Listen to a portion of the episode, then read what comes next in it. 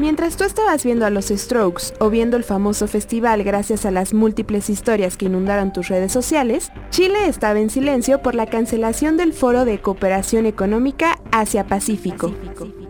Además de la PEC, que estaba planeada para el 16 y 17 de noviembre, también se canceló en octubre la Conferencia de las Naciones Unidas sobre el Cambio Climático, que se llevaría a cabo del 2 al 13 de diciembre.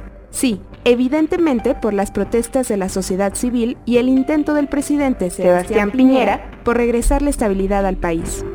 Considerando que nuestra primera preocupación y prioridad como gobierno es concentrarnos absolutamente en, primero, restablecer plenamente el orden público, la seguridad ciudadana y la paz social.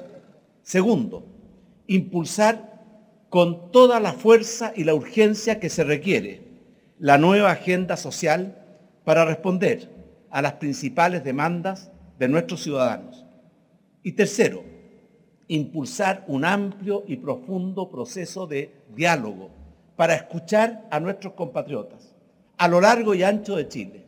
Y también un proceso de diálogo y acuerdo con las distintas fuerzas políticas para lograr los acuerdos necesarios en el Congreso, para aprobar las leyes que le van a dar vida a la nueva agenda social. Ok, ok. Claro que es una buena razón. El problema es que la COP25 ya había cambiado de sede, pues en diciembre del 2018 el gobierno de Brasil el país que originalmente lo albergaría decidió no organizarlo. Pensaste bien, el mundo en el que vivimos y su cada vez más acelerado cambio climático no está como para no tener un foro este año en donde se hable de posibles soluciones. Algunos miembros del Parlamento chileno piensan lo mismo e incluso creen que cancelar la conferencia suma más problemas. Escuchemos la postura del diputado Diego Ibáñez.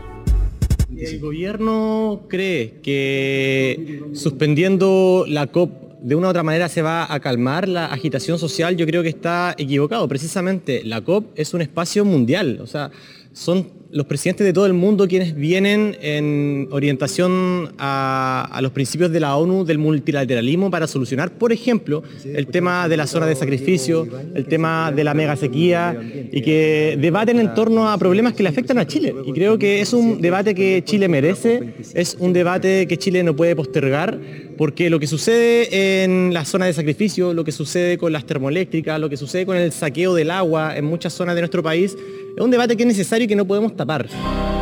Pero entonces, ¿a qué le damos prioridad? ¿A la estabilidad social o a salvar, el, planeta? La cancelación de la COP25 se hizo el 30 de octubre y esto fue lo que dijo el diputado ante la anticipación del presidente chileno. Para este evento queda más de un mes y una semana. Si el gobierno piensa que esto va a seguir en un mes y una semana más, es porque probablemente no están proponiendo alternativas para ese tiempo que satisfagan las demandas de la ciudadanía. La inestabilidad social sigue, pero el gobierno de Madrid llegó a poner orden y ofreció albergar la conferencia en las fechas ya previstas. Pero el problema va más allá de conseguir los adornos y cambiar los vuelos. Esta fue la declaración a los medios de comunicación de Teresa Rivera, ministra de Transición Ecológica. Bueno, por ahora eh, lo que hemos hecho ha sido ofrecer a Chile el eh, albergar su presidencia en Madrid y evidentemente eso significa también que nos comprometemos, nos comprometemos con ellos a trabajar codo con codo para el desarrollo de los contenidos de esta, de esta agenda.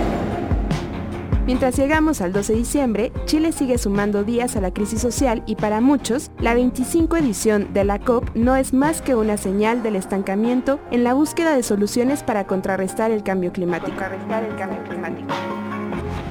¿Tú qué harías? Arroba roxaguilar-bajo, arroba cejamorán. Coordinación Chuy González.